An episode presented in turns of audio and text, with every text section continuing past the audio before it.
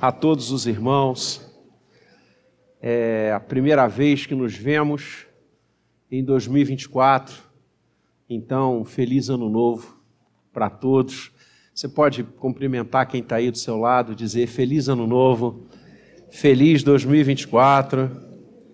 Deus abençoe você.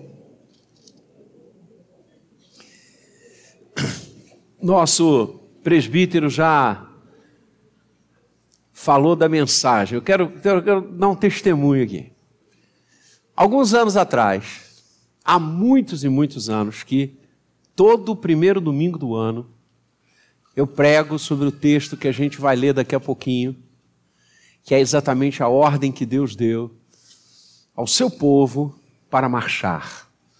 Todo início de ano, primeiro domingo do ano, eu prego sobre esse texto. Há muito tempo. Igualzinho no aniversário da igreja que eu prego sobre a nuvem. Há anos. E nesse domingo especial, primeiro domingo do ano, algum tempo atrás, eu pregaria de manhã e de noite. Os pastores estavam viajando, eu estava no Rio, então tive a honra de pregar de manhã e de noite. E aí no culto da manhã eu preguei um outro sermão. Li um outro texto. A porta uma irmã muito querida, muito amada, falou para mim, reverendo, hoje não é o primeiro domingo do ano? Eu falei, sim, mas e, e, e o sermão da marcha? Eu vim só para ouvir novamente esse sermão da marcha. Eu falei, é, você está certa. E mudei o sermão da noite, e à noite eu preguei sobre dize aos filhos de Israel que marchem. Então, vejam que não, não sou só eu, a igreja né, impõe essas coisas boas a nós, pastores. Então, você pode abrir comigo no livro do Êxodo. Então, essa irmã não vai brigar comigo hoje, porque eu vou pregar sobre esse texto que eu amo de paixão, como, aliás, todos os textos da palavra de Deus. Livro do Êxodo, segundo livro das Escrituras capítulo 14, verso 15. Êxodo 14, verso 15. Já oramos pedindo a bênção do Senhor sobre o pregador e só o Senhor para abençoar mesmo. Não há como ocupar esse espaço aqui se não for mergulhado na bênção e na graça, não tem como e você lê junto comigo. Disse o Senhor a Moisés: Por que clamas a mim? Dize aos filhos de Israel que marchem. Dize aos filhos de Israel que marchem. O novo ano começou. Primeiro domingo desse novo tempo histórico que não é uma mera ficção, uma mera construção. É um novo tempo mesmo. As estações do ano se renovam, as coisas se renovam. E é importantíssimo nós termos esta concepção de um início novo. Israel celebrava isso. Israel celebrava a Páscoa e começava o seu ano.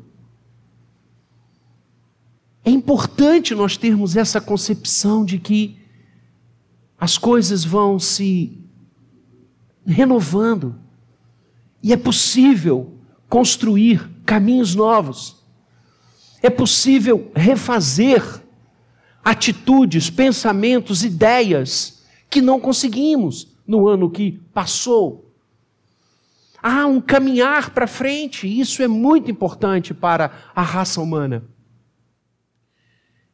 Mas o que nos reserva o ano de 2024? O que vamos enfrentar nele? Como chegaremos ao seu término? Como no domingo passado chegamos ao término de 2023? O que irá nos acontecer? Não sabemos, e é bom que não saibamos. Só o Senhor sabe. Mas algumas certezas que nos impulsionam, neste novo tempo que começa e em todos eles. E sobre essas certezas é que eu quero conversar com você nesta manhã. O contexto do texto que lemos é a saída do povo de Israel do Egito. Israel entra no Egito como uma família, cerca de 70 pessoas. José, Deus, o promove de uma forma fantástica e ele vai exercer um protagonismo abençoador à frente do Egito, abaixo apenas de Faraó. E através de José, que perdoa seus irmãos, e é linda essa história que o Gênesis nos conta, a sua família, seu pai, seus irmãos, vêm habitar uma terra ao norte do Egito, a terra de Gozen ou Goshen. E os anos se passam e as décadas se passam, mas havia uma promessa. Havia uma aliança que Deus fizera com Abraão, com Isaac, com Jacó, que dizia e sinalizava que o seu povo teria uma terra. E na poesia linda terra que manasse leite e mel. Não era o Egito. E José sabia disso, José cria nisso. Tanto é que antes de sua morte, José pede aos seus irmãos que ao saírem do Egito, levem consigo os seus ossos. E é maravilhoso porque o Êxodo conta isso que quando Moisés, levando o povo para a Terra Santa, sai do Egito, o texto diz: e eles levavam os ossos de José. O contexto é esse. Deus intervém, sobe ao trono do Egito um faraó que não conhecia José, a sua história, começa a oprimir o povo, começa a fustigar o povo, e o povo passa a ser escravo, e o clamor do povo sobe aos céus, e Deus visita o seu povo, e elege Moisés para tirar a sua possessão do Egito e encaminhá-la à terra que Deus sinalizava. Esse é o contexto. A narrativa do Êxodo é assim, não apenas a saída, não apenas a caminhada pelo deserto, mas a presença de Deus com o seu povo. Essa é a síntese do Êxodo. Muito mais do que nos contar os primeiros passos do povo de Deus pelo deserto, Êxodo vem para nos dizer: Deus está presente. Deus se faz um com o seu povo. E a construção do tabernáculo, que ocupa grande parte desse livro, sinaliza exatamente essa vertente. Deus está aqui. O Senhor não habita nos montes como os deuses pagãos. O Senhor está conosco. Ele vai conosco. Ele vai adiante de nós. E é interessante, eu li esse texto hoje de manhã, quando Israel sobe ao Sinai para receber as tábuas da lei e tantas outras ordenanças, e ele se demora, na visão do povo, um pouco mais do que devia, e o povo instrui Arão a fazer um bezerro de ouro, e Arão faz, se dobra, se verga. E Deus diz a Moisés: desce, porque o povo se corrompeu. E Moisés desce e vê aquela coisa horrorosa, aquela adoração a um Deus pagão. E ele quebra as tábuas da lei. E Deus diz a ele: Eu não irei mais com este povo. Não irei mais com este povo. E Moisés clama e diz: Senhor, por tua misericórdia, por tua graça, vai com a gente. Vai com a gente. Se o Senhor não for conosco, não dá. Que o seu 2024 comece assim. Como Moisés, clame ao Senhor para que Ele vá contigo ao longo desse tempo novo. Clame ao Senhor para que Ele caminhe com você esses 12 meses do ano de 2024. E diga, como Moisés: Senhor, se não fores comigo, não há sentido. Moisés chega a dizer: que terra tão maravilhosa poderá ser alguma se o Senhor não for conosco? Que coisa linda! O mais importante não é a terra, é Deus. O mais importante não é um chão que brote leite e mel, é a presença de Deus. O meu e o seu ano de 2024 será maravilhoso se Deus estiver nele. Então clame, clame. E eles saem do Egito, caminham, e com pouco tempo de marcha, eles têm um grande, imenso desafio diante de si: o mar. Como atravessá-lo? Como transpô-lo? Como vencê-lo? Desafio imenso, desafio gigantesco muito acima das suas forças, não tinha como. E eles param. São milhares, não mais dezenas. Deus os abençoou e o povo cresceu demais no Egito. E aquele povo inteiro para. O mar diante deles. Do lado direito, deserto. Do lado esquerdo, deserto. Então vão voltar. Vão voltar. Vão voltar e, quem sabe, contornar, andar mais longe. Não dá para passar. E aqueles que tinham uma visão mais aguda, que não precisavam de lentes, apertaram a vista e viram que atrás, único caminho humanamente possível, é, se levantava um tropel, porque Faraó havia desistido de deixar o povo ir. E arregimentar o seu exército e vinha sanguinolento atrás de Israel. Já pensou? Na frente, desafio. De um lado e do outro, sequidão. E atrás, inimigos. Caramba! então, a primeira coisa que eu quero dizer a você, sobre certezas do novo ano, é que problemas vão acontecer. É que circunstâncias difíceis vão brotar. Ao longo desse tempo que começa, você vai viver momentos, você não tenha dúvida disso, em que você vai olhar para frente, não tem solução. Você vai olhar para um lado e para o outro, não dá. E atrás, menos ainda. Haverá momentos em que os perigos serão reais. Essa é a primeira certeza que eu quero passar para você. Porque foi exatamente isso que o povo de Deus sentiu, percebeu e viveu ali. A dificuldade é fato. As dificuldades não são quimeras, não são invenções. É verdade que muitas vezes nós dimensionalizamos essas dificuldades a patamares que elas não têm.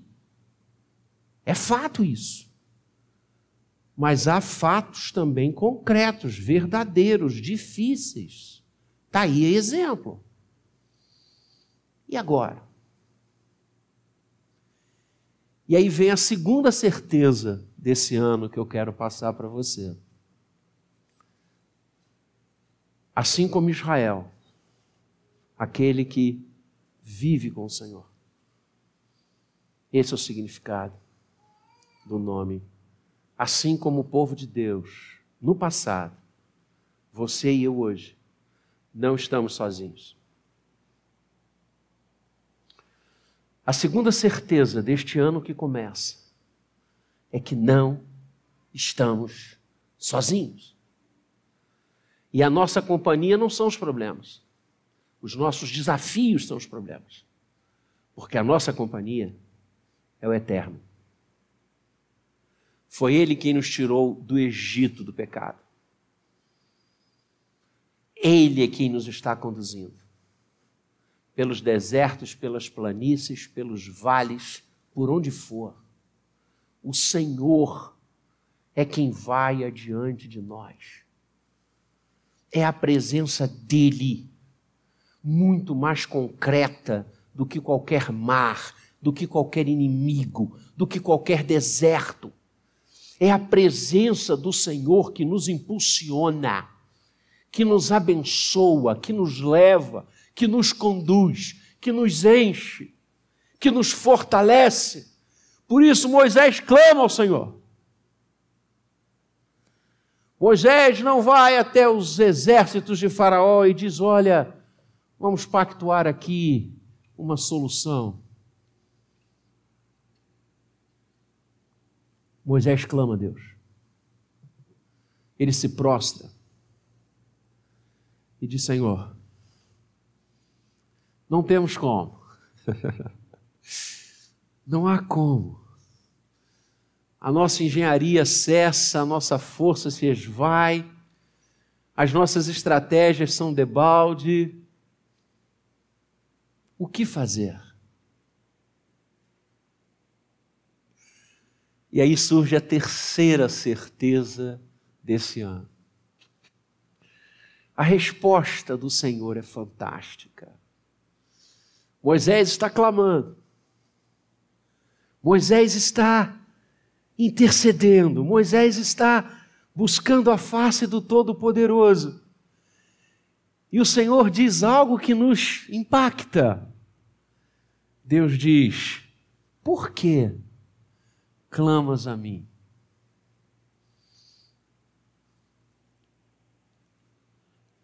Como é que foi a saída do Egito?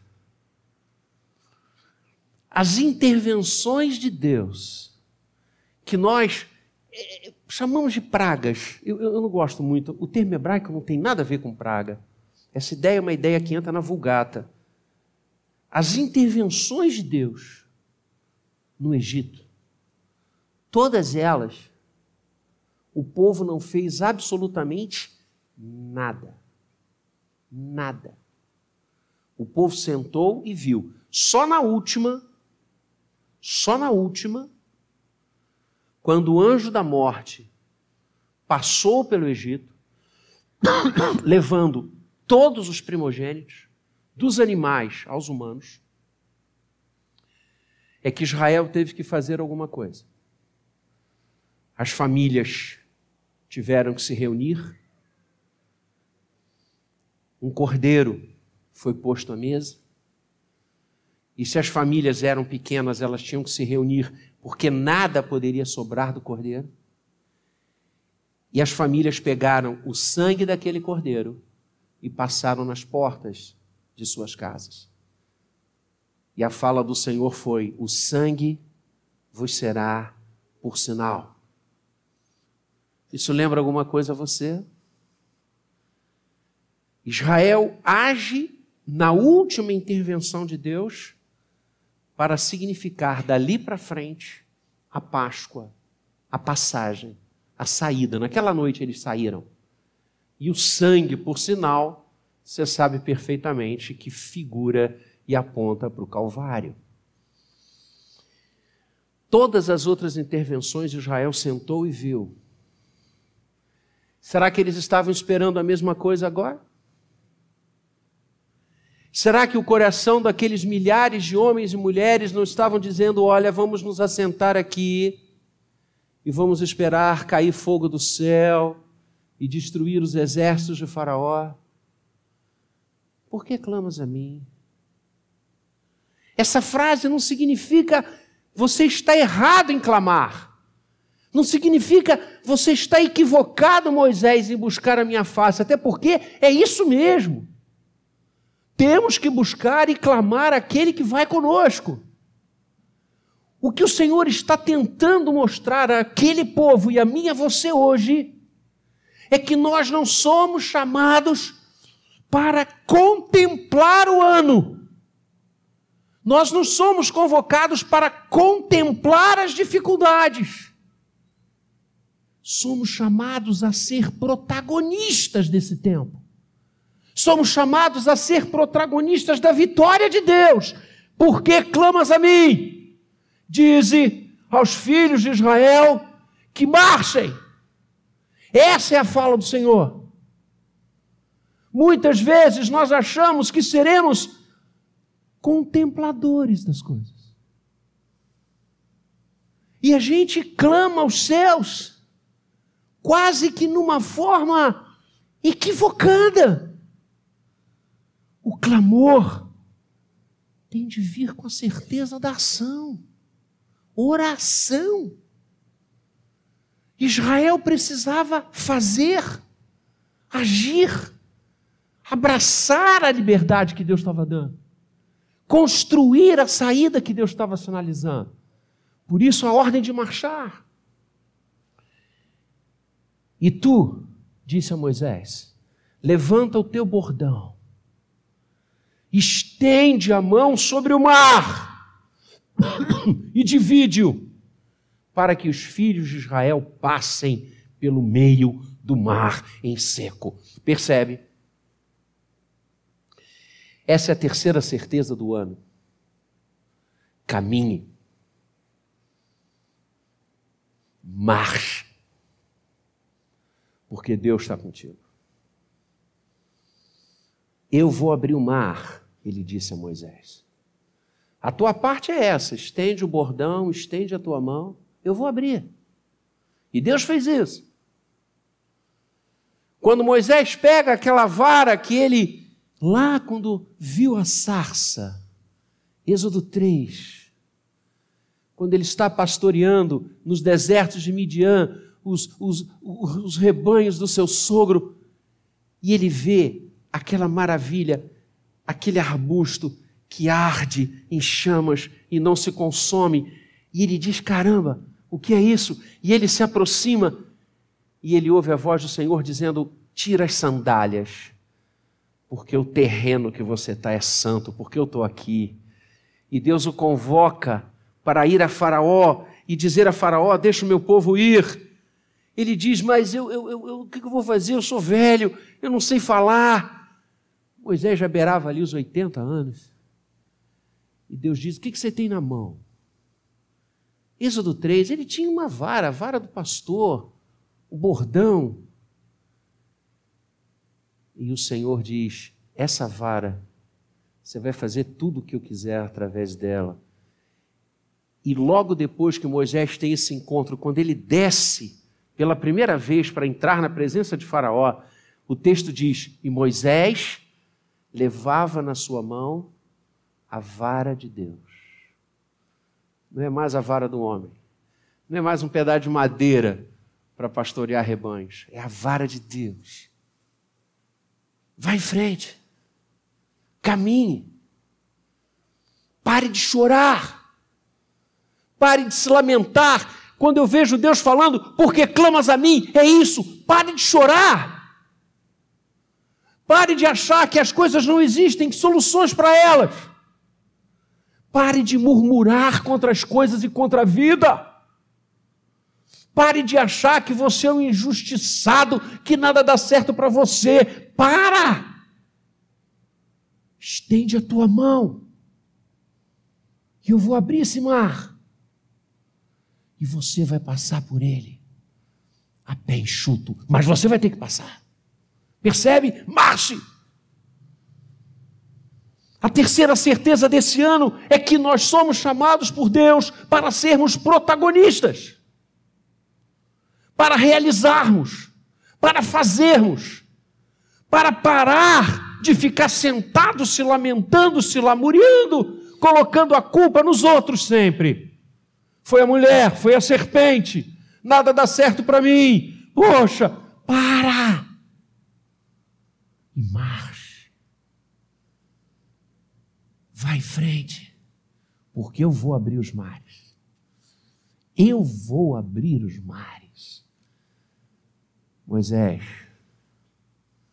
diga ao povo para marchar. Oh, glória! É a graça do Senhor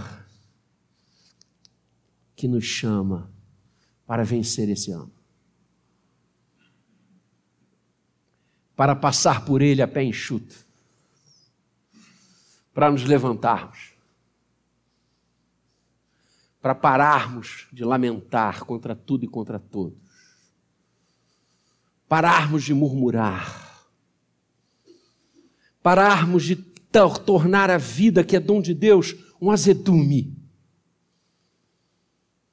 é enfermidade, o mar é enfermidade, vamos em frente. O mar é a falta de emprego, vamos em frente. O mar é um relacionamento destroçado dentro de casa, vamos em frente. Mas vamos fazer em nome do Senhor. Vamos consertar os relacionamentos quebrados. Vamos continuar a bater nas portas por emprego. Vamos batalhar contra as enfermidades. Nós não vamos parar nós não vamos nos assentar nos desertos e chorar. Nós não vamos colocar a culpa nos outros, porque quando colocamos a culpa nos outros, na verdade, nós estamos colocando a culpa no Senhor. Ou vocês acham que quando Adão disse, foi a mulher que tu me deste, ele estava colocando a culpa em Eva? Não, colocando a culpa em Deus. Vocês acham que quando Eva disse, foi a serpente, quem criou? Eva estava colocando a culpa em Deus. Você já pensou nisso? Quando você murmura, quando você reclama, quando nada dá certo, quando você se lamuria, você está colocando a culpa em quem? Para! Levante-se e ande. O Senhor vai abrir os mares. Cabe a nós atravessá-los e nós haveremos de atravessar. Porque nada pode parar o povo de Deus. Nada pode parar o povo de Deus. nem o mar, nem os exércitos de Faraó, nem as perseguições religiosas, ideológicas. Nada pode parar o povo de Deus porque a segunda certeza do ano é: Ele vai conosco. E se o Senhor vai conosco, aí a gente pode clamar certo, como Moisés fez, e não o clamor da desilusão, da reclamação, da murmuração, porque disseram, está lá no texto. Por isso Deus diz: vocês estão clamando errado. Quando a galera percebeu que eram os exércitos de Faraó, disseram para Moisés: Poxa, se tinha que nos trazer para cá para morrer? Será que não tinha covas suficientes no Egito para nos enterrar lá? Se tinha que trazer a gente para cá, entendeu por que clamas a mim? Desculpas esfarrapadas. Deus não vai passar a mão na sua cabeça com isso, não, viu? Mas não vai mesmo. Quando Elias, após derrotar os profetas de Baal de uma forma impressionantemente maravilhosa, lá no Carmelo, depois daquela vitória augusta, depois daquela vitória altissonante, onde todo Israel viu que o Deus único e verdadeiro é Yahvé. O texto diz que Elias teve medo de Jezabel. Agora veja. Um homem que clama, Deus abre os céus, desce fogo, consome tudo. Tem medo de uma rainha pagã. Mas a gente é assim. Por isso o texto lindo diz que Elias era um homem sujeito às mesmas paixões que nós. A gente enfraquece. A gente tem medo das coisas. Isso é humano. E ele começa a andar e Deus o sustenta por dias e dias. Corvos o alimentam. E ele chega nas cavernas do Horebe, Sinai. E ele se coloca dentro de uma caverna e pede a Deus a morte. Olha só. Pede a Deus a morte. Se achando sozinho, ele diz para o Senhor: Eu estou sozinho. Eu não consigo mais, não tem ninguém comigo. Eu estou cansado. O mar está aí. Não eram os exércitos de Faraó, eram os exércitos de Jezabel. E agora? O que, que Deus faz, gente? O que, que Deus faz?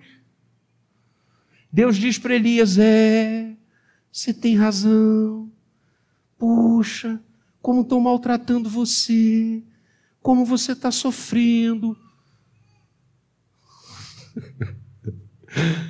Deus diz: primeira coisa, sai dessa caverna. Primeira coisa, sai dessa caverna. Elias sai. E Deus não fala com ele através do terremoto. Deus não fala com ele através de um vento que racha a rocha e quebra a rocha. Deus fala com ele através de uma brisa. Olha! Às vezes a gente quer super eventos para fazer alguma coisa. Deus fala com ele através de uma brisa. E Deus diz: volta, volta para o teu trabalho porque sete mil não dobraram seus joelhos a Baal e eles precisam de um líder e você é o homem, volta. Marche! Marche! Entende? Abraão, Deus ouviu a voz de Deus, Abraão ouviu a voz do Senhor. Em Ur e Arã, cidades muito próximas, um homem que larga tudo, largou a sua história, a sua fortuna, toda a autoridade que tinha e vai para uma terra que ele não conhecia, porque Deus disse: Eu mostrarei a você. E ele creu, patriarca, pai da fé. E Deus disse: Eu vou fazer de você uma grande nação eu vou abençoar você. E muda o nome dele para Abraão, era Abraão, passou a ser Abraão, que significa pai exaltado. Mas cadê o filho? Cadê o filho que não vinha? E os anos se passaram, e a doença chegou, e a infertilidade de Sara aumentou com os anos. E onde é que está a promessa?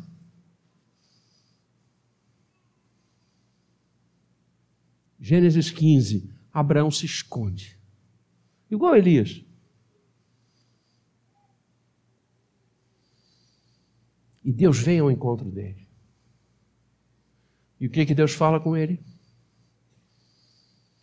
Deus não diz, é, Abraão, você está certo. Realmente eu estou demorando. A sua angústia tem razão. A sua tristeza tem todo sentido. É, eu, eu errei, viu? Fica tranquilo, porque eu, eu errei. A palavra diz que o Senhor o conduziu para fora. Olha só. Elias, Deus manda Elias sair. Abraão, Deus vai lá e tira o homem. Você está escondido em algum lugar? Você está debaixo de alguma mesa? Você está em alguma caverna? Você está com medo de quê? Você acha que você é um coitadinho por quê? Deus o conduz para fora. E diz: Olha só, cara, olha para cima. Você consegue contar essas estrelas? Não, Senhor. Você conhece praia? Conheço. Você consegue contar os grãos de areia que tem em todas as praias do mundo? Pois eu sei, porque eu sou o El Shaddai, o Todo-Poderoso. E se eu disse a você que você vai ter um filho, você vai ter. Para! Marche! Olha para frente, porque eu estou aqui. Nada pode parar a caminhada da igreja, porque o Senhor vai conosco. Então, levanta, sai da caverna, levanta do deserto, porque Deus já abriu o mar, Deus já abriu 2024. Agora eu e você vamos passar por ele a pé enxuto. E a gente vai em frente não porque a gente é forte, não porque a gente é super-herói, nós vamos passar por ele, porque o Senhor é que está dizendo: marchem. E a caminhada da igreja sempre foi e sempre será exitosa, porque Deus está conosco. Nada pode nos vencer. Vamos ficar de pé.